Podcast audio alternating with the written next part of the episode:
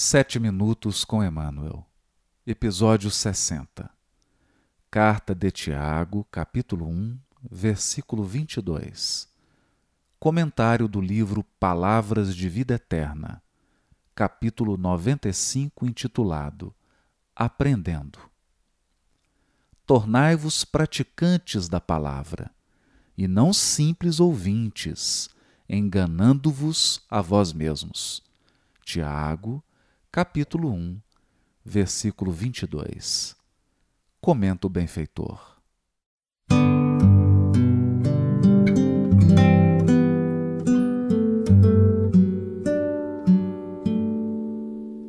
Cada vez que as circunstâncias te induzam a ouvir as verdades do Evangelho, não admitas que o acaso esteja presidindo a semelhantes eventos forças ocultas estarão acionando a oportunidade, a fim de que te informes quanto ao teu próprio caminho. Não te faças, pois, desatento, porquanto a breve espaço serás naturalmente chamado pela vida para testemunhar.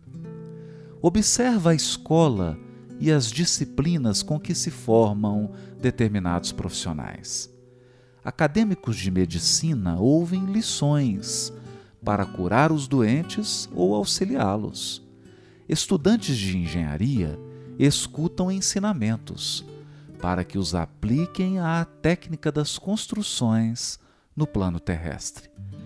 Contabilistas gastam tempo de modo a garantirem a sustentação do comércio na arte de fazer contas tecelões assimilam princípios em torno de certas máquinas para atenderem oportunamente à indústria do fio.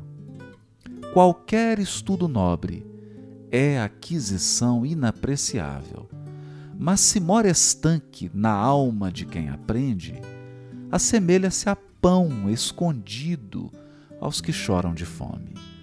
Ouvir, sim, os preceitos da espiritualidade superior, mas agir segundo nos orientam, porque se sabemos e não fazemos o que o bem nos ensina, melhor fora não saber, para não sermos tributados com taxas de maior sofrimento nas grades da culpa.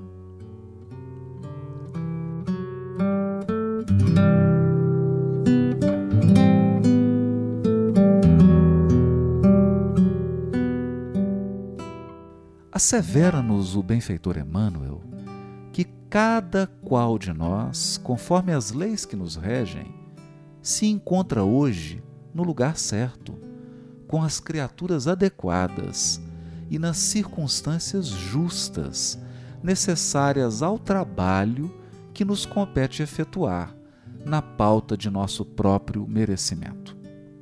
Sendo assim, atendendo aos sagrados propósitos de nosso burilamento e regeneração espiritual, as forças divinas que dirigem nossa evolução canalizam diariamente as lições inadiáveis que nos compete assimilar, mesmo nas menores circunstâncias cotidianas.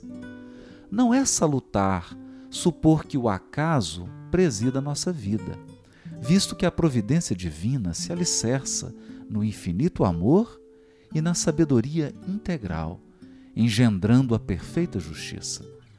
Tal fato reclama de nós profunda capacidade de observação, como nos adverte o benfeitor. O discípulo não pode guardar-se, defendendo simultaneamente o patrimônio que lhe foi confiado, sem estender a visão psicológica buscando penetrar a intimidade essencial das situações e dos acontecimentos.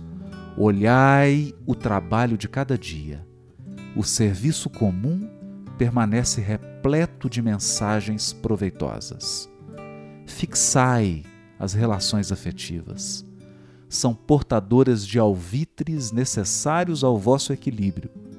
Fiscalizai as circunstâncias observando as sugestões que vos lançam ao centro da alma.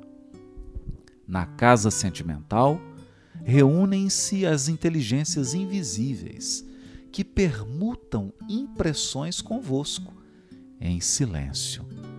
Detende-vos na apreciação do dia. Seus campos constituídos de horas e minutos são repositórios de profundos ensinamentos e valiosas oportunidades. Por outro lado, é justo considerar que toda lição recebida demanda aplicação e testemunho do aprendiz, em função das justas aferições que disciplinam o caminho ascensional do espírito em evolução. É indispensável acionar as possibilidades da nossa cooperação fraterna, os recursos, ainda que reduzidos, de nossa bolsa, o nosso concurso pessoal, o nosso suor e as nossas horas, a benefício daqueles que a sabedoria divina situou em nossa estrada para testemunharmos a própria fé.